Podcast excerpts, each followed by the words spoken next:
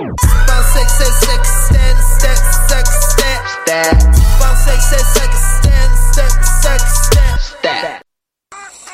était le premier sur Terre? C'était l'œuf ou la poule?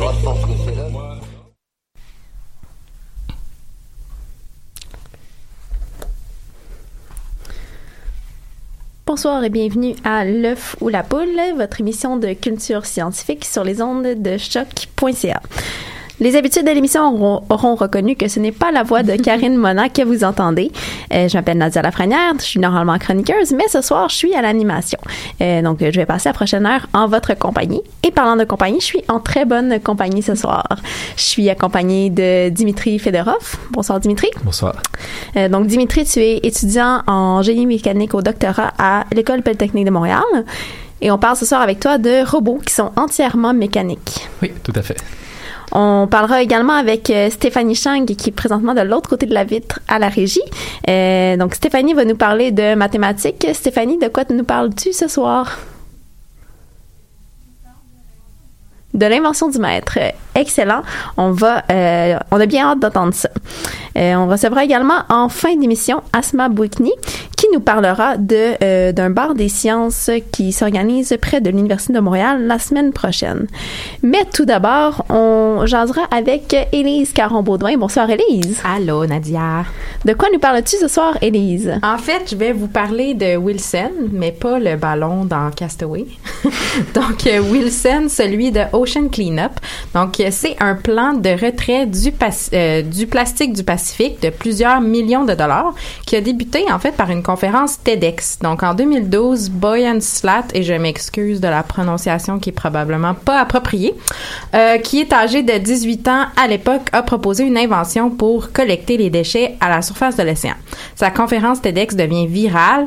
Il abandonne l'université et il fonde Ocean Cleanup, une organisation néerlandaise à but non lucratif qui tentait de construire une flotte de pièges à déchets flottants. En 2017, Ocean Cleanup avait amassé 31,5 millions de dollars pour euh, en fait euh, partir leur projet. Mais déjà suite à son premier test dans l'océan, le dispositif de collecte de déchets plastiques appelé Wilson fait face à sa première tempête. Donc Wilson qui est long de 2000 pieds s'est brisé en deux. Donc en effet le 29 décembre, Ocean Cleanup a découvert qu'une section de 60 pieds s'était détachée. Pendant son premier test, Wilson a pu éliminer grosso modo 4400 livres de filets de pêche et de déchets et il ne s'est pas rendu à sa destination finale qui était ce qu'on appelle le vortex de déchets du Pacifique, une euh, zone qui est caractérisée par une masse de plastique estimée à 7 millions de tonnes. Donc Wilson a été remorqué à Hawaï puis à San Francisco où il devra être réparé et certainement modifié. Mais qu'est-ce qui, explique, Elise, les, les déboires de ce pauvre Wilson? Bon, en fait, les critiques à propos de Wilson ont été virulentes depuis le début et avec raison. Par exemple, je vais euh, citer une explication de Rebecca Watson du podcast The Skeptic Guide to the Universe. Et si vous ne connaissez pas cette balado, je vous la conseille fortement. Donc, elle nous disait si seulement quelqu'un avait vu ce désastre arriver, si seulement quelqu'un quelque part avait dit que la barrière Cleanup était conçue sur la base des vitesses moyennes des courants océaniques et non des vitesses maximales, laissant le potentiel réel que cette barrière pourrait presque immédiatement après son déploiement se transformer en la plus grande poubelle océanique du monde. Donc, tout le monde savait que ça allait arriver. Il y a deux docteurs en océanographie, Myriam Goldstein et Kim Martini, qui ont présenté d'ailleurs un rapport extrêmement détaillé sur euh, l'étude de faisabilité originale qui avait été proposée par Ocean Cleanup et elles expliquaient clairement les innombrables raisons pour lesquelles ça fonctionnerait pas. Elles ont malheureusement été ignorées par Boyan Slap et son équipe.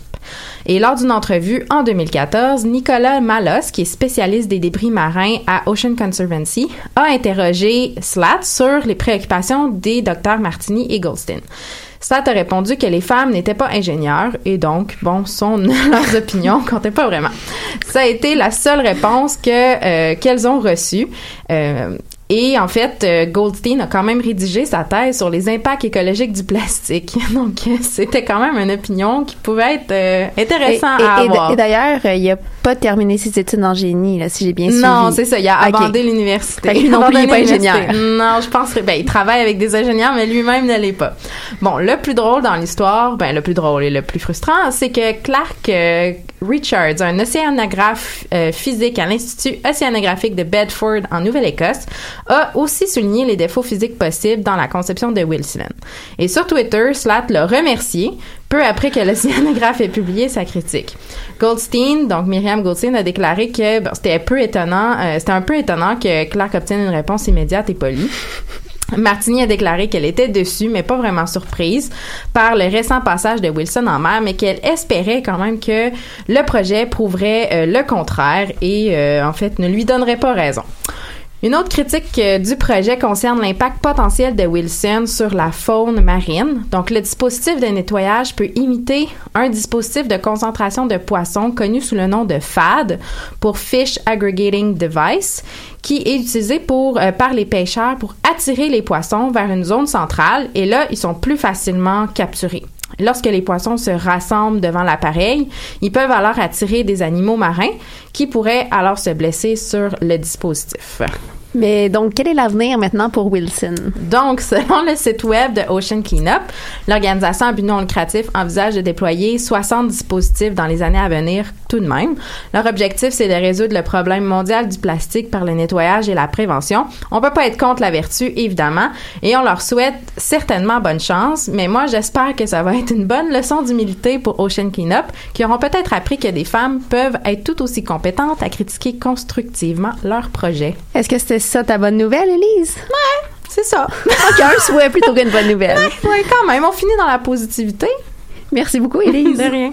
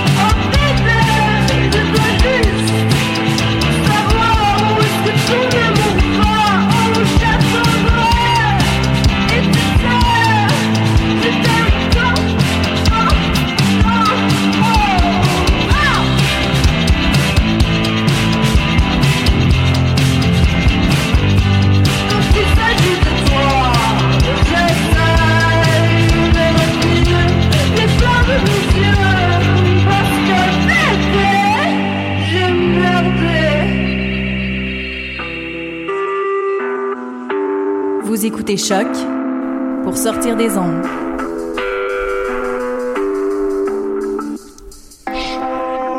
Podcast, musique, découverte. Sur choc.ca. On vient d'écouter Quand il s'agit de toi et c'était le groupe Bandit Voyage. Ce soir, à Le Fou la Poule, on parle de robots du futur, mais ils ne sont probablement pas comme vous les imaginez. Ils n'ont pas de circuit électrique, pas d'antenne et encore moins d'intelligence artificielle. Notre invité, Dimitri Fedorov, fait le, fait le pari que certains robots pourraient n'être que mécaniques. Donc, Dimitri, tu es étudiant au doctorat en génie mécanique à l'école polytechnique. Juste peut-être pour clarifier, on parle pas vraiment de robots qui sont complètement humanoïdes, mais plutôt de mains ou de jambes robotiques. Ça ressemble à quoi une main robotique? Ah oui, exact. Donc, euh, souvent, quand on parle de robot, on s'imagine euh, ben, le robot complet là, qui essaie de, représenter l'être humain. Moi, je travaille plutôt sur euh, les mains ou les jambes, puis une main robotique, ça peut être une prothèse qui va chercher à remplacer, par exemple, une main humaine pour une amputée, bien sûr. Donc là, on cherche à l'avoir la plus anthropomorphique possible, mais ça peut aussi être un outil qu'on va utiliser dans une usine, par exemple, pour prendre une pièce à déplacer du point A au point B. Et là, on n'a pas nécessairement besoin de tout l'anthropomorphisme. Tout ce qu'on a besoin, c'est être capable de prendre l'objet et de le déposer. Donc, c'est des robots qui servent essentiellement à remplacer des humains pour faire certaines tâches. Ou ça a, d'autres buts aussi? Non, ça peut être d'autres buts. Par exemple, euh, euh, des tâches qui pourraient pas, pas, du tout être accomplies par des humains dans le futur envisageable, comme l'exploration spatiale. Pour l'instant, sur Mars, on a beaucoup de robots, on n'a pas beaucoup d'humains. Alors, euh, moi, pourquoi mes robots les robots pourraient accomplir ces tâches-là. Les humains, ce serait pour plus tard. Oui, oui, on comprend qu'il y a des difficultés quand même euh, pour euh, l'exploration spatiale par des humains euh, qui, pour des planètes qui seraient très, très éloignées. est-ce que, est-ce que ça marche bien des mains robotiques ou des jambes robotiques? Est-ce que ça marche bien? Ça dépend de, de la tâche qu'on cherche à accomplir. Donc, des mains robotiques, c'est, ça dépend du prix aussi, bien sûr ça marche bien pour saisir un objet, ça marche bien pour déplacer l'objet. La tâche de manipulation, par contre, ça c'est quelque chose qui est plus difficile à reproduire. Donc, l'être humain est capable de, de, bouger un objet dans ses mains, et puis ça pour un robot, c'est euh, c'est une tâche qui est beaucoup plus difficile. Euh, oui, puis en fait, pour un robot, là, tantôt j'ai dit qu'on allait parler de robots qui sont euh, donc sans sans électronique. Donc, on, si on parle seulement de robots qui sont mécaniques, qu'est-ce que qu'est-ce qu'un robot mécanique peut faire? À, à quoi ça ressemble? C'est quoi le Qu'est-ce qu'il y a de différent? Ben S'il n'y a pas de moteur, qu'est-ce qu'il peut faire au fond? Ben, un robot sans moteur du tout, c'est un peu plus difficile. Ce que j'essaie de faire, c'est de réduire au maximum le nombre de moteurs, mais on en conserve quand même un minimum. Donc, moi, avec un seul moteur, par exemple, je suis capable de, euh, de fermer deux doigts ensemble pour saisir un objet. Après ça, je serais pas capable de manipuler. Ça, c'est en particulier une difficulté pour les miens. Puis, est-ce qu'on peut saisir n'importe quel objet? C'est ça, justement, la beauté. Donc, le but, c'est de faire un, robot qui va s'adapter à la forme de l'objet, même s'il y a, euh, même s'il y a un seul moteur. Donc, Mais c'est un, but ou c'est déjà quelque chose qui est atteignable? Par, exemple, quelque chose qui, qui aurait une, pâte, qui aurait une consistance un peu plus visqueuse, puis moins solide, qui serait moins facile à agripper. Est-ce que c'est réaliste pour l'instant pour un robot de faire ça? Euh, ben, dans certaines limites, oui, c'est euh, c'est faisable, mais on sera jamais capable de saisir un liquide, par exemple. Ça, c'est on fera pas de la magie. C'est difficile avec des mains humaines aussi. Tout à fait. OK. Puis euh, en fait, ça, ça fonctionne avec tous les. Donc, euh, tantôt, tu disais, toi, tu arrives à le faire un, robot qui va prendre quelque chose, puis pas à pas un robot qui va manipuler une substance, est-ce qu'il arrive à, à, faire certains mouvements autres que l'appréhension? Ben justement, je trouve que l'appréhension, ça peut être décomposé en fait en plusieurs sous-mouvements. Donc, L'appréhension, c'est pas aussi simple que ça n'a l'air parce que euh, on va pas saisir de la même façon un crayon qu'on va saisir une pomme, par exemple. Donc, il existe différents types de prises. On peut parler de prise de pincée, on peut parler de prise enveloppante et euh, ben, dépendamment du robot. Les, miens, justement, ceux de mon équipe de travail aussi, mais ils sont capables de faire les deux. OK. Donc, tu as fait la distinction quand même entre pincer un objet. Donc, par exemple, pour, si je veux attraper une feuille de papier, je pince mhm. la feuille, versus le saisir comme on saisirait un crayon, par exemple, pour écrire. Ou une bouteille, on peut pas seulement la pincer, ou en tout cas difficilement si c'est un objet qui est assez lourd. Euh, c'est quoi le mécanisme qui se passe? Qu'est-ce qui se passe d'un point de vue mécanique? Eh bien, d'un point de vue mécanique, quand on essaie de faire une prise enveloppante pour saisir un objet, on a besoin de diviser la force. On a besoin de répartir la force qui est exercée par le moteur vers les différentes phalanges. Donc, euh, un doigt humain, par exemple, va avoir euh, trois phalanges et c'est le tendon qui, lorsque le muscle tire dessus, va permettre à la main de un peu euh, s'enrouler autour de l'objet à saisir, l'envelopper littéralement, d'où le nom de prise enveloppante. Euh, et moi, je, j'essaie de reproduire le même comportement pour mes euh, robots de façon mécanique. Donc, avec des tendons, on peut faire directement l'équivalence. Euh, on peut remplacer les tendons, par exemple, par des fils qu'on va tirer avec un seul moteur, ou encore avec des membrures rigides, donc comme des pièces de Lego, par exemple, qui, qui tournent. Que- que- comment ça fonctionne des pièces de Lego? euh? Ben, là, en ce moment, je parle pas nécessairement aux briques de Lego, mais si vous avez déjà joué avec euh, des robots, des Lego plus techniques, vous avez par exemple des axes euh, qui peuvent tourner, euh, des engrenages. Alors, moi, c'est plus à ça que je faisais référence. OK, OK. Puis pour me vraiment avec un seul fil, on peut répéter ou imiter le comportement des phalanges. Ça il n'y a pas besoin de plus de mécanismes que ça, étant donné qu'on a plusieurs phalanges. Oui, tout à fait. Donc, euh, d'ailleurs, c'est comme ça que fonctionne euh, le doigt humain également. Il y a un tendon qui va être tiré lorsque le doigt va se refermer, et puis un autre tendon qui va être tiré lorsque le doigt va revenir à sa position initiale. Alors, je pense, avec un seul fil, il faudrait avoir un ressort pour le faire revenir à sa position initiale, parce qu'on ne peut pas pousser avec un fil, on peut juste tirer. Donc, une fois qu'on a tiré, si, on veut qu'il revienne après, il faut construire un mécanisme dans ce but-là. Euh, mais oui, tout à fait, avec un seul fil, on est capable de, en tirant, répartir le mouvement. Fait que le genre de mécanisme que vous utilisez, c'est essentiellement des ressorts, des fils. Euh, tantôt, tu as parlé d'axes. Oui, en- des engrenages, euh, des, des axes, des pièces en mouvement. Donc, il y a deux conceptions principales, c'est-à-dire la, con- la conception en tendon et puis la conception euh, avec les membrures, c'est le terme euh, plus technique. C'est-à-dire? Une membrure, c'est une pièce rigide qui va tourner autour d'un axe. C'est quoi l'intérêt euh, de faire des pièces qui sont euh, avec très peu de moteur ou euh, très peu d'électronique? Donc, toi, tu dis que c'est ce qui démarque ton travail de ne pas avoir beaucoup d'électronique ou de pas avoir de- d'algorithme derrière ça. Pourquoi? Ben, le, le but principal, en réduisant le nombre de moteurs, en réduisant le nombre de capteurs, en réduisant le poids aussi associé à ces moteurs-là, c'est dans le fond de, euh, de rendre les, mains moins coûteuses. Donc, on veut qu'elles puissent être utilisées dans un plus grand nombre d'applications. On veut que euh, ce soit pas euh, seulement ceux qui sont capables de se payer une main robotique qui sont capables de saisir les objets maintenant. On veut que n'importe qui puisse le faire avec un mécanisme relativement simple, un mécanisme déformable justement qui s'adapte à la forme de l'objet à saisir et donc réduire le coût, réduire le poids, euh, réduire la complexité. Euh, on trouve que c'est un avantage euh, très intéressant pour suivre. Puis, ce serait quoi les applications de plus qu'on aurait avec une main qui serait complètement mécanique ou avec très peu de moteur euh, par rapport à quelque chose de plus évolué ou sophistiqué? Ben, euh, en tant qu'application de plus, mais on pourrait envisager par exemple des situations où les mains robotiques traditionnelles avec un grand nombre de moteurs, avec un grand nombre de capteurs, elles seraient peu fiables. Donc euh, l'électronique par exemple, c'est euh, vulnérable aux radiations, c'est vulnérable euh, à la, poussière, c'est vulnérable à des conditions dangereuses en fait qu'on pourrait retrouver par exemple non seulement dans l'exploration spatiale mais également dans des zones de catastrophe. Pensez par exemple à Fukushima, à la catastrophe nucléaire qu'il y a eu au Japon il y a quelques années. Donc euh, on peut envoyer des robots d'exploration où la complexité serait plus mécanique et moins électronique. Donc ça nous ferait des robots qui seraient moins vulnérables au, euh, au rayonnement par exemple. Puis à quel point le poids est vraiment inférieur? Si je pense par exemple à un une main qui, euh, qui utiliserait certains algorithmes, est-ce que euh, y a plus de je sais, je sais pas si ça doit nécessairement si s'il y en a moins, si c'est entièrement mécanique, ça doit nécessairement être plus gros ou si ça doit avoir plus de pièces, est-ce que par rapport à une main qui aurait des capteurs? Euh, en termes de poids, c'est difficile à dire, mais on peut aller à n'importe quelle échelle en fait avec le système de main mécanique, ce qu'on peut pas faire avec euh, une main euh, électronique, parce qu'on peut mi- miniaturiser à l'infini euh, un, euh, un moteur, alors qu'on peut miniaturiser presque à l'infini un fil avec un ressort. Donc, on peut aller dans des échelles qui sont microscopiques, ce que là, ça devient plus vraiment une main, ça devient juste euh, un système de, préhension, un système de déplacement. Euh, donc, euh, la question de poids, c'est plus difficile à répondre, mais la question de coût, c'est celle que je trouve la plus intéressante parce qu'une main anthropomorphique, euh, comme celle qu'on trouve sur le marché, on en retrouve qui vont jusqu'à 200 000 dollars, par exemple. C'est absurde. Alors que les mains euh, mécaniques qu'on développe, c'est quelques centaines de dollars tout au plus.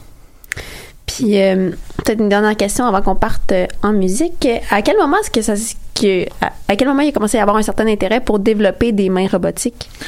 Euh, je dirais que les premiers prototypes ont, euh, datent probablement des années Mais si tu permets, excuse-moi, quand tu, euh, tu fais référence aux mains robotiques du type que moi on développe, euh, Des mains robotiques en général. les mains robotiques en général, ben là on pourrait, je pense que depuis euh, les débuts de l'ingénierie, en fait, on peut parler à Léonard de Vinci dans ses cahiers à lui, euh, qui avait déjà de l'intérêt là-dessus.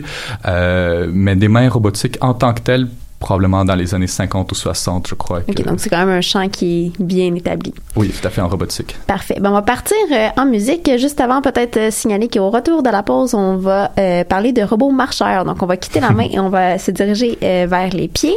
Et on va parler des défis que ça comporte. Et d'ici là, on va aller écouter des pieds et des mains de Jérôme Minière.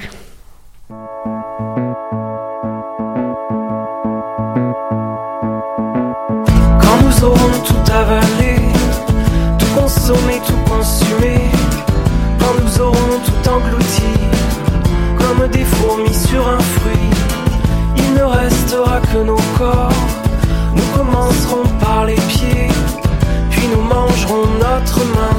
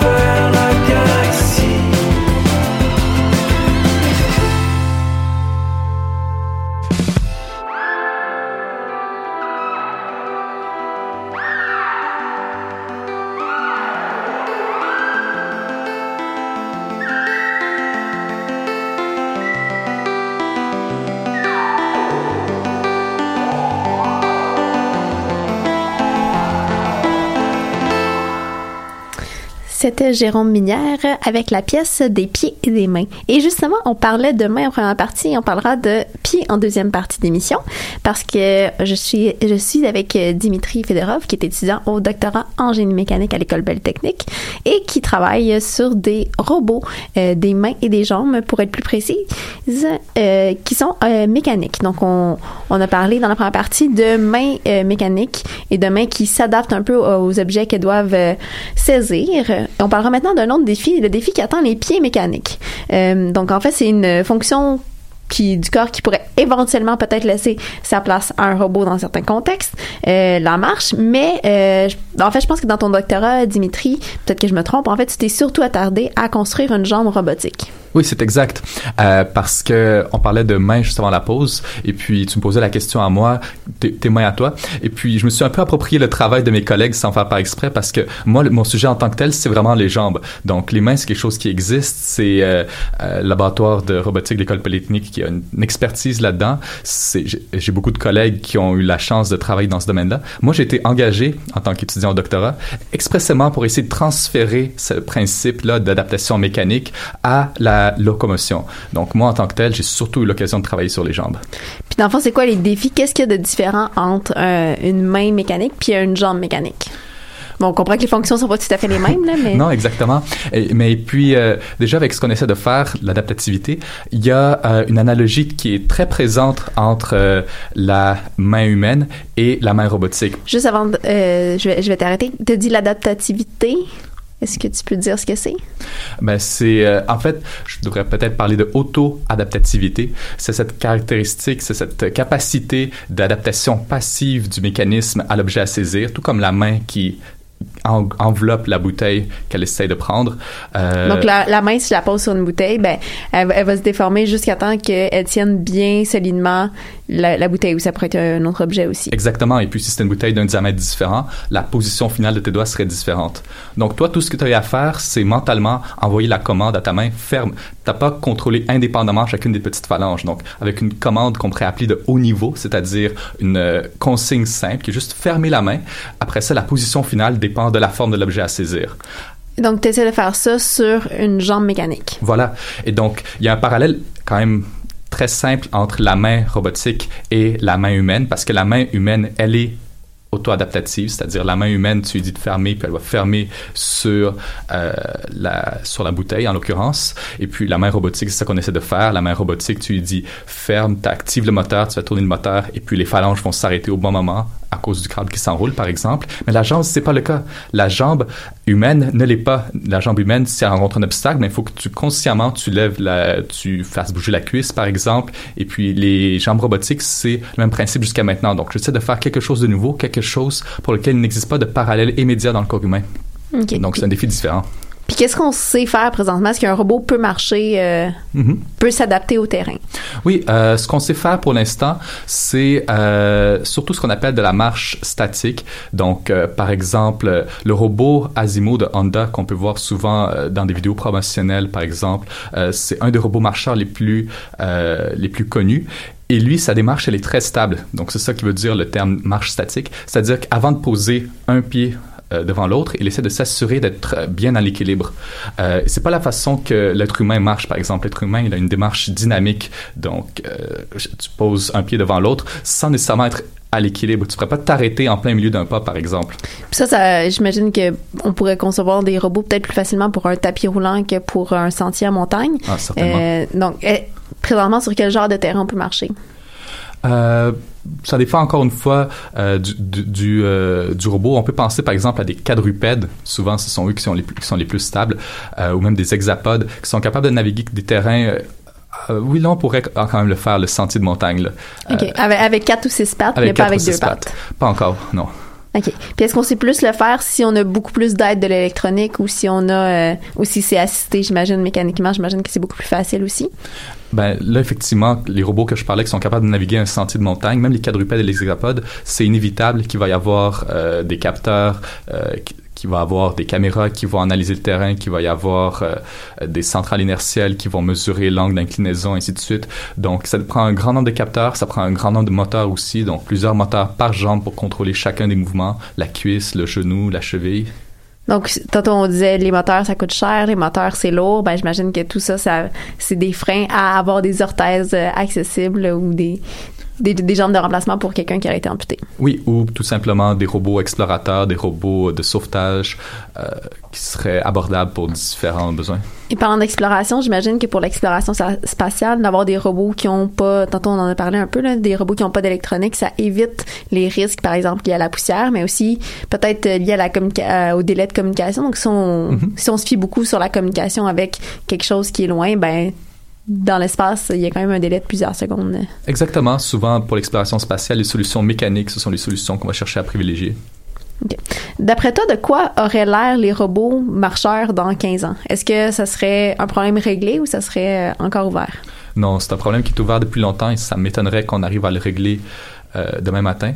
Il y a des compagnies qui font, euh, qui construisent des prototypes exceptionnels. Je crois que il pourrait y avoir euh, des robots marcheurs. Malheureusement, les applications qui sont les plus euh, envisagées en ce moment sont des applications souvent militaires. Et puis c'est malheureux que ce soit par là que commence euh, l'utilisation de ces technologies, mais qui a de l'argent, le, département de la défense américain qui va financer des produits de haute technologie, c'est eux. Et donc, En ingénierie, c'est souvent de là que viennent beaucoup d'innovations. malheureusement, oui. Oui. Peut-être une dernière question pour toi, une question qu'on aime beaucoup à l'émission. D'après toi, est-ce que c'est l'œuf ou la poule? L'œuf. L'œuf. Parfait. Euh, donc, euh, merci beaucoup, Dimitri. Je rappelle qu'on était avec euh, Dimitri Fedorov, étudiant au doctorat en génie mécanique à l'école Polytechnique. Et sur ce, on s'en va en musique.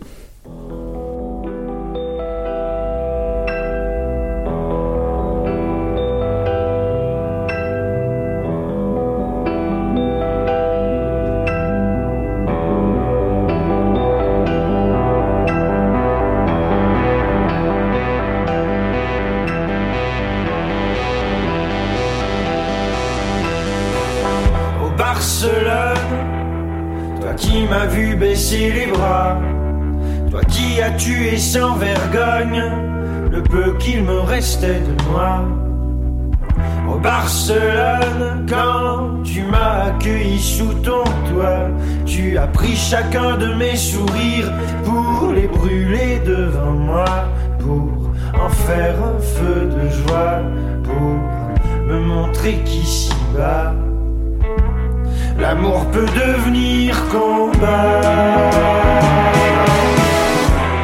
Au Barcelone, je suis devenu ton soldat. Je suis prêt à tuer pour toi.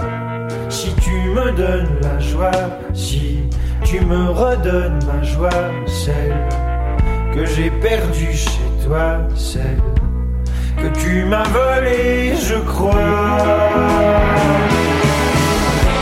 Les sentiments humains ne seront plus jamais les miens. Si tristesse est mon destin. Les sentiments humains tristesse est mon destin. Si tristesse reste mon destin. Au Barcelone, au toi que j'ai nommé cent fois, la salope de tous mes automnes, ce soir je coucherai encore avec toi. Au Barcelone, un jour j'irai pisser sur toi, pour souiller chacun des sourires qu'ils ont en se parlant de toi, qu'ils ont en se frottant sur toi. Toi la voleuse de joie toi qui m'as volé ma joie. Les sentiments humains ne seront plus jamais les miens. Si tristesse est mon destin.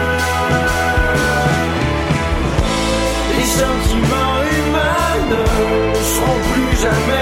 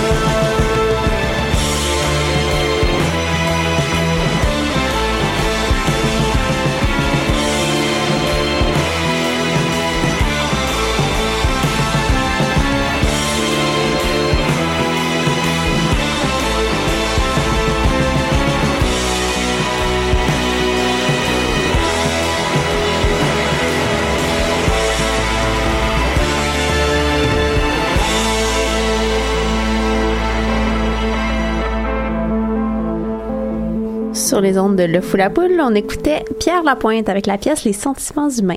Et j'ai à mes côtés Stéphanie Schank. Bonsoir Stéphanie. Bonsoir. Donc comme je suis à l'animation ce soir, Stéphanie sera seule à la barre de la chronique mathématique. Elle a décidé de poursuivre sur le thème de la dernière fois. On parlait des unités de mesure. Ben oui, parce que dans notre dernière chronique, je vous rappelle, on vous avait parlé de la grande diversité des unités de poids et mesure qui existaient en France avant la Révolution. Donc dès qu'on sortait d'une seigneurie, nos notions de poids et mesure étaient plus appropriées. Euh, puis en réponse à ça, il y a plusieurs scientifiques euh, en plein dans la période de la Révolution française qui se sont regroupés pour défendre un système de poids et mesure qui serait universel. Et la dernière fois, on vous a dit la phrase suivante on a donc créé cette nouvelle mesure révolutionnaire, le mètre. Donc qu'est-ce que t'apporte de nouveau aujourd'hui, Stéphanie? Ben je souhaite développer un peu sur cette dernière phrase là, parce que ça a l'air tout à fait banal de la façon dont on vous a annoncé ça. Euh, mais la création du mètre, c'est une histoire en soi. Donc on aurait voulu inventer cette, cette histoire-là, qu'on on y serait juste pas arrivé. Donc, j'imagine qu'ils n'ont pas juste pris une longueur arbitraire et dit, ça y est, voici le mètre. Ouais, ça aurait enlevé un peu de magie à cette idée-là de mesure universelle qu'on créait justement pour éliminer le plus possible l'arbitraire. Donc, il y a une commission qui est créée en 1791 pour discuter des possibles définitions pour le mètre. Puis, comme on cherche la définition d'une mesure universelle, ben, il semble que cette définition-là doit venir de l'univers lui-même, ou en tout cas de la portion de l'univers qu'on connaît le mieux. La Terre? Oui, notre chère planète. On, s'arrête donc finalement sur une définition. Un mètre, ce sera le dix millionième d'un demi-méridien. Bon, un méridien, c'est un demi-cercle qu'on trace sur le globe terrestre qui relie le pôle nord au pôle sud. Un demi-méridien, c'est donc le quart de cercle qui relie un des pôles à l'équateur. Donc, pour trouver la à quelle longueur correspond un mètre, il faudrait théoriquement mesurer la distance qui relie un pôle à l'équateur et diviser cette distance-là par 10 millions. Et ils ont choisi le pôle Nord ou le pôle Sud? Ben en fait, c'était une bonne question, mais ils n'ont pas mesuré le demi-méridien au complet, hein, parce qu'on s'imagine que ça serait vraiment, vraiment très long. Alors, ils se sont dit, on va mesurer juste une partie euh, du corps de méridien, ben, du demi-méridien, pardon, puis avec une règle de trois, magie, on va trouver la longueur du demi-méridien. Puis la portion qu'ils ont décidé de, de, de mesurer, c'est euh, sur le méridien de Paris, puis c'est la portion entre la ville de Dunkerque et la ville de Barcelone. Donc, ils ont fait comment pour mesurer une si longue distance? Ils devaient aussi vouloir la mesure la plus exacte possible si, si elle allait servir à définir une nouvelle mesure. Ben oui, c'est un bon point. On va pas partir avec des règles qu'on va mettre bout à bout. Euh, ce serait pas digne de notre nouvelle mesure universelle. Euh, la technique utilisée était déjà bien connue en géodésie. Donc, la géodésie, c'est la science des mesures de la Terre. Puis la technique en, en question, c'est la triangulation géodésique. Comment ça marche, la triangulation géo géodésique? Bon, on va voir par étapes. Donc, sur une carte, on va recouvrir la portion du méridien qu'on veut mesurer par une chaîne de triangles. Puis, par une chaîne de triangles, on veut dire que chaque triangle va partager un côté avec au moins un autre triangle. Bon, une telle chaîne de triangles, c'est ce qu'on appelle une triangulation du méridien. Donc, il y, y, a un lien à faire. Une fois qu'on a déterminé la triangulation, on va prendre des mesures sur le terrain, mais la seule longueur qu'on va mesurer, c'est la longueur d'un côté du premier triangle de la chaîne. Toutes les autres mesures qu'on va prendre, ça va être des mesures d'angle. Puis on va aller mesurer les angles de tous les triangles. Puis ces mesures-là, les astronomes font ça depuis, depuis fort longtemps. Ils sont assez, assez forts là-dedans. OK, mais qu'est-ce qu'on fait avec la mesure d'un seul côté? Ben, c'est là toute la beauté de la trigonométrie. Euh, donc, les données dont on dispose sur le premier triangle, c'est quoi? Ben, c'est la longueur d'un côté, puis la valeur des, trois angles, puis c'est tout ce que ça nous prend pour trouver les mesures des deux autres côtés. Ce qui nous permet de faire ça, pour votre information, c'est la loi des sinus. Et parmi les trois côtés dont on connaît maintenant la longueur, ben il y en a un qui appartient à un autre triangle, c'est ça? Ben exactement, hein, parce que je rappelle que les triangles sont collés ensemble euh, dans une chaîne, donc nécessairement un des côtés du premier triangle va aussi appartenir à un autre triangle. Donc là, il y a un autre triangle dont on connaît un côté et tous les angles. Donc on peut répéter le calcul qu'on vient de faire et ce jusqu'à temps qu'on ait la mesure de tous les côtés de tous les triangles. Ensuite, c'est un peu plus technique, mais on doit faire ce qu'on appelle une projection sur le méridien. Donc, de façon imagée, c'est un peu comme si euh, pour chaque côté qu'on a mesuré, ben on regardait plutôt l'ombre que formait ce côté-là sur la ligne du méridien. Puis une fois qu'on met bout à bout toutes les ombres qu'on obtient, ben on a la longueur de notre portion de méridien. Ben, t'avais raison au début de la chronique quand tu disais qu'ils ne sont pas simplifiés la vie. Non, en effet. Puis ça, c'est juste la partie théorique, hein, parce que sur le terrain, il y a bien des embûches qui sont pas là dans le monde des idées. Euh, donc, juste euh, des petits faits comme ça. La mission, elle a été divisée en deux. Euh, chacune des missions dirigées par un astronome. La mission Nord, c'était dirigée par Jean-Baptiste Delambre. Elle partait de Dunkerque, s'étalait sur 742,7 km. Puis la mission Sud était dirigée par Pierre Méchain, puis elle partait de Barcelone, puis s'étalait sur 333 km. Bon, le kilomètre n'existait pas, là, mais fait 300 km, 333 km qu'on connaît C'est le résultat de leur calcul. Bon, on va voir qu'il n'est pas tout à fait. Euh, ça a l'air injuste comme, comme séparation, hein. Vous voyez le nombre de kilomètres, mais la portion nord, elle avait déjà été triangulée par d'autres astronomes. Donc, on s'imaginait, on s'imaginait que ça allait aller plus vite.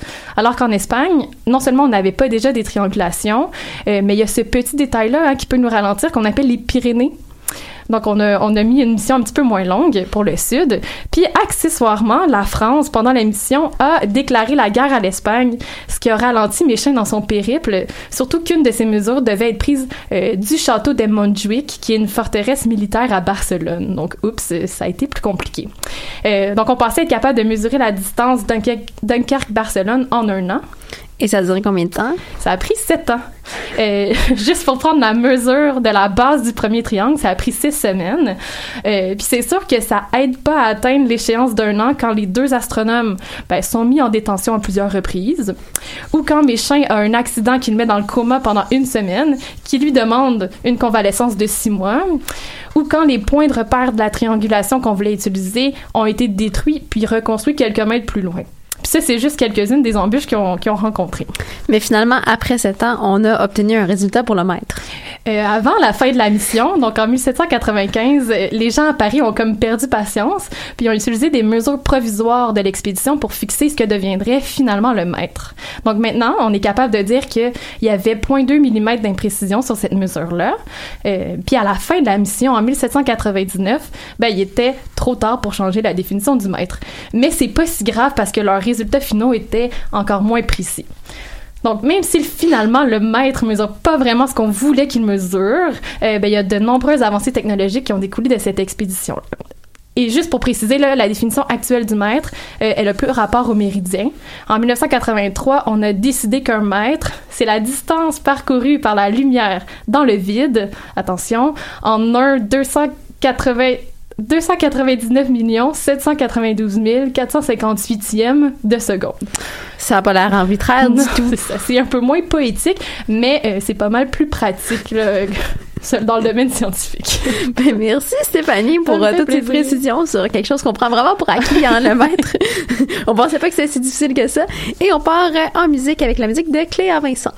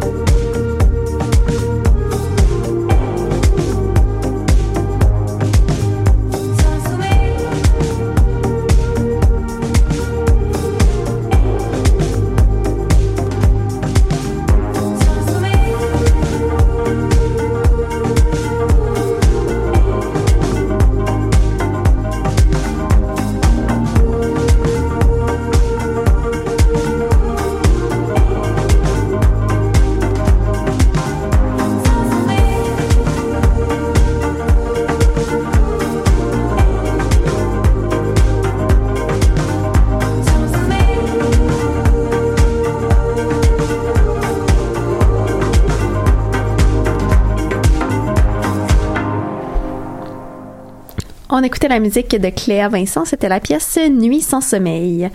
On a maintenant avec nous le plaisir de recevoir Asma Bouikni. Euh, tu es coordonnatrice à la recherche universitaire à la FECUM, donc les associations étudiantes de l'Université de Montréal, euh, et tu es aussi étudiante à la maîtrise en neurosciences à l'Université de Montréal toujours. Donc, euh, on a le plaisir de te recevoir parce que tu vas animer la semaine prochaine un bar des sciences sur l'accès libre en, en recherche. C'est quoi l'accès libre en recherche?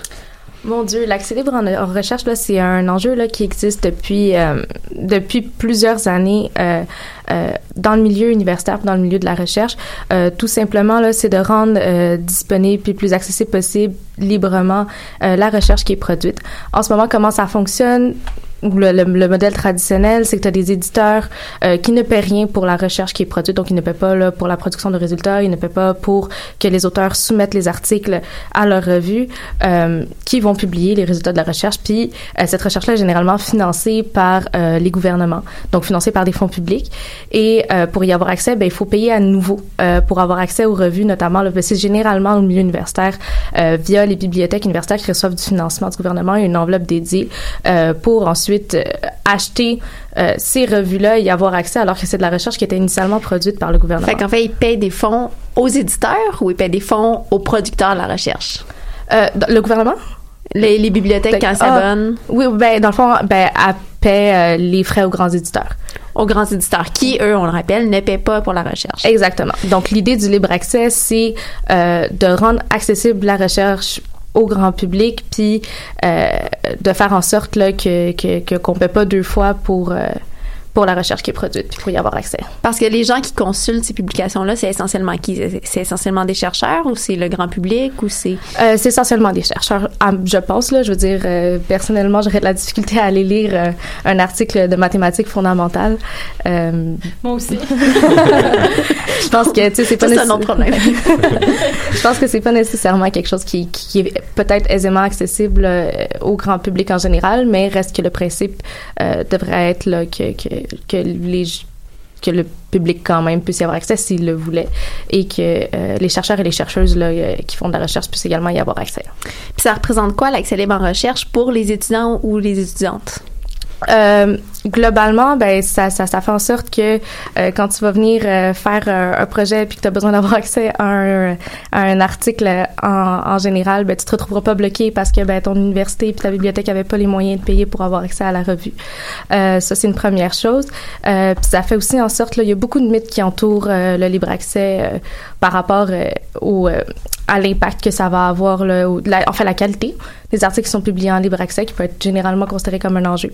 Euh, si tu choisis une bonne revue de, en libre accès, si tu choisis une bonne plateforme de diffusion en libre accès, euh, c'est quand même quelque chose là qui que la qualité est présente puis la qualité est travaillée puis oui c'est révisé par les pairs. Euh, parce que la qualité donc c'est pas les éditeurs qui font la révision. Euh, non c'est la révision est faite par euh, des bénévoles donc des euh, chercheurs et des chercheuses des professeurs en général qui qui sont font ça là, bénévolement et volontairement là, faire la révision par les pairs pour assurer de la qualité du travail de recherche en arrière puis dans le fond ce sera à peu près le même principe là, qui qui s'applique dans les dans la dans les revues en libre accès dans les bonnes plateformes de diffusion. Euh, puis euh, ça implique aussi là que ben un d'avoir accès à la recherche, deux que ta recherche peut avoir également là une plus grande portée parce que plus de gens vont pouvoir la lire. Mm-hmm. Puis notamment des gens là qui euh, qui sont de qui sont issus là de, de, de, de, pays qui ont moins de moyens là pour euh, s'acheter ces revues là qui sont fort dispendieuses. Euh, on m'a raconté des histoires là de, de de certaines, certains endroits dans le monde que la recherche est concentrée dans un domaine, mais parce qu'il y avait beaucoup de euh, revues en libre accès puis de, de, littérature en libre accès là sur ce domaine-là. Donc c'était plus facile pour eux de faire de la recherche sur cette question-là. Donc tu as dit que ça existait des revues en libre accès. Ouais. Donc j'imagine qu'il y a quand même certaines initiatives pour s'attaquer un peu au monopole des grands éditeurs.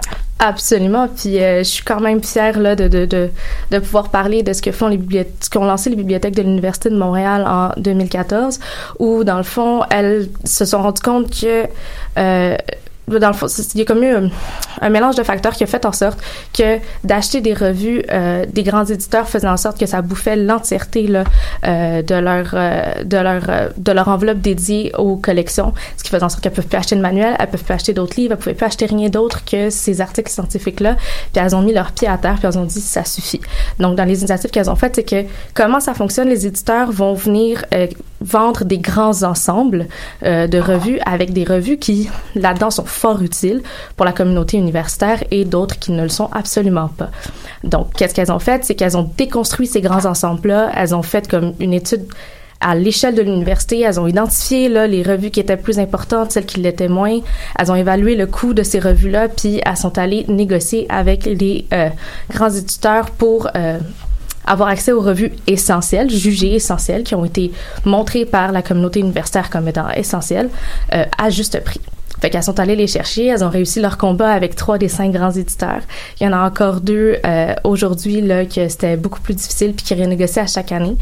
Euh, fait que là, ça fait en sorte que euh, que euh, ben c'est une des initiatives que l'université de Montréal ou les, bibliothèques de l'université de Montréal ont lancées. Euh, elles ont été supportées là notamment par la communauté étudiante puis par euh, les professeurs également. Puis c'est une initiative qui a, qui a été reprise là par d'autres universités à ma connaissance au Canada du moins. Puis il y a beaucoup là aussi d'initiatives en Europe, une législation un peu plus enfin, il y a des politiques de libre accès qui sont mises en place. Euh, il y a le- les organismes subventionnaires euh, canadiens qui financent la recherche. On en a une. Euh, il y en a beaucoup. C'est des initiatives qu'on retrouve aussi, notamment là, euh, aux États-Unis et puis en Europe, qui demandent aux chercheurs et aux chercheuses de rendre une version, là, de, au moins de rendre une version de leur recherche accessible en libre accès sur des plateformes disponibles en libre accès. Euh, peu importe laquelle, tant que c'est euh, tant que c'est disponible, il y a des fois des, points institutionnels comme, euh, ben, je vais parler de ce que je connais, là, j'ai prêché un peu par ma paroisse à l'Université de Montréal, tu il y a la plateforme Papyrus qui existe, euh, où on peut venir déposer, là, une version, euh, pas finale, pas la version éditée des grands éditeurs, mais une certaine version, là, de notre recherche qui rend ça disponible. En général, c'est le même contenu, moins la mise en page des Eh, grands éditeurs. Exactement. Ouais. Donc, euh, en fait, on t'a invité parce que tu vas avoir l'occasion d'animer euh, un événement euh, sur euh, ce sujet-là. Oui. C'est un bar des sciences. Absolument. Peux-tu nous en dire plus? Oui, ben le bar des sciences de la semaine prochaine, donc c'est lundi soir à 18h au bar le Saint-Toublon là sur l'avenue Lacombe, je crois, pas loin de pas loin de Côte-des-Neiges, proche de l'université de Montréal. C'est un événement là qui s'inscrit, enfin qui est tenu s'est conjointement euh, organisé pardon conjointement par euh, la FECUM, donc la Fédération étudiante, mais également par le FIXUM, qui est le Fonds d'investissement des cycles supérieurs de l'Université de Montréal, euh, qui est une OBNL qui, euh, qui, qui qui a son propre conseil d'administration puis qui a pour euh, mission là de, de, de, promouvoir et diffuser la recherche étudiante de l'université de Montréal. Euh, donc euh, les deux les deux organisations là travaillent ensemble pour euh, la mise en place de ce bar des sciences euh, qui a pour thème là justement euh, le libre accès en recherche cette fois-ci. Donc, euh, euh, dans les invités, là, on a trois personnes qui vont être invitées. Il y a euh, Émilie Paquin, qui est euh, la directrice du volet recherche et développement stratégique de la plateforme Érudit, qui est justement une plateforme qui fait du libre accès, notamment là, euh, en sciences humaines et sociales. Font aussi également là, un peu de sciences entre guillemets dures et euh, en, en environnement. Euh, on a également là euh, un Tout en français, je crois. La Euh, particularité d'Érudit, c'est que c'est pas mal tout en français. Je pourrais pas le confirmer. Je pense que oui, mais euh, je pourrais pas le, le, le confirmer. Je la connais pas assez, malheureusement. Là, Je pense, je pense pouvoir- vous avez déjà reçu à l'émission puis nous avez parlé de leur Ah. particularité qui était de tout faire en français. Ah, ben, tant mieux, c'est encore mieux. Euh, également, on reçoit euh, Samuel Gay, qui est un étudiant en neurosciences de l'Université de Montréal, euh, qui, est le créateur là, de Open Science U Montréal, qui organisme, c'est un organisme dans le fond qui vise à créer un espace pour les membres de la communauté universitaire dans le but d'échanger sur euh, sur les euh, enjeux liés à une science plus ouverte euh, qui respecterait là, les principes d'équité, pardon, de diversité et d'inclusion. Et notre dernier invité est euh, Vincent Larivière, qui euh, qui, à, partir du moment où on s'intéresse un peu au milieu, qu'on se rend compte assez vite que c'est une sommité dans le domaine, euh, qui est un professeur de l'Université de Montréal, titulaire de la, cherche de, de la chaire pardon, de recherche euh, du Canada sur les transformations de la communication savante. Puis là, il travaille entre autres, parce qu'il travaille sur plein de choses, euh, sur décrire, comprendre, expliquer les transformations du processus de communication savante associé à l'arrivée du numérique. Parce qu'on se rappellera que même pour les grands éditeurs, ça leur revient moins cher de produire le revue, euh, vu que la plupart, bon, enfin, une bonne partie des, acti- des articles pardon, se retrouvent en ligne, fait que même pas de papier à imprimer. Et pourtant, leur prix ne fait qu'augmenter depuis 25 ans. Oui. À des bons faramineux là, qui dépassent euh, de loin les taux d'inflation. Et ce- cet événement-là, le bar des sciences, ça s'adresse à qui? À la, et- premièrement, la communauté euh, des cycles supérieurs de l'Université de Montréal, mais c'est ouvert à tout le monde. C'est ouvert au premier cycle. euh, si jamais ça intéresse euh, le public qui nous écoute ce soir euh, d'y participer, ils sont, sont invités, bien sûr. Euh, donc, c'est vraiment un espace là, qui va être euh, d'échange, de discussion.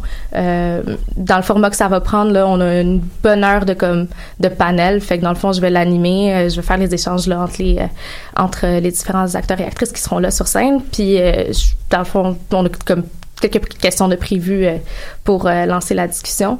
Euh, puis ensuite, là, il va y avoir une bonne demi-heure là, de questions du public pour que les gens puissent échanger puis euh, discuter avec, euh, avec les personnes qui sont là. C'est gratuit? Ah oui. Puis en plus, je pense que j'ai vu qu'il y avait une consommation gratuite puis des bouchées. Ah oui, oui, oui. Que vous avez- en, en plus, c'est même pas le fou la poule le lundi prochain. Fait que vous avez aucune raison de pas y aller. Donc, on rappelle que c'est lundi soir à 18h au Saint-Toublon, euh, près de Côte-des-Neiges. Merci beaucoup, Asma. Merci à vous.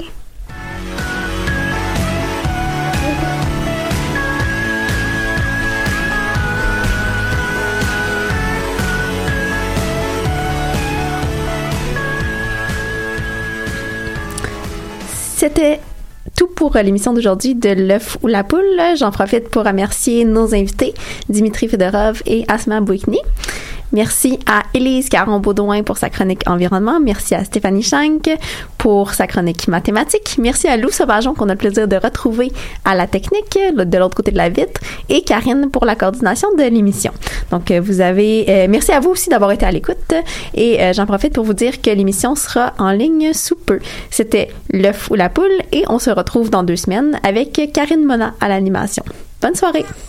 Qui était le premier sur Terre? C'était l'œuf ou la poule? Moi, non, moi, non, je pense que c'est la poule. Pour moi, c'est la poule. Il a bien fallu qu'elle sorte de quelque part, la poule. Parce que la poule, elle prend des Mais œufs. pourquoi c'est la nuit Elle est bien née quelque part, d'un œuf. Alors c'est quoi? C'est l'œuf ou la poule? L'œuf ou la poule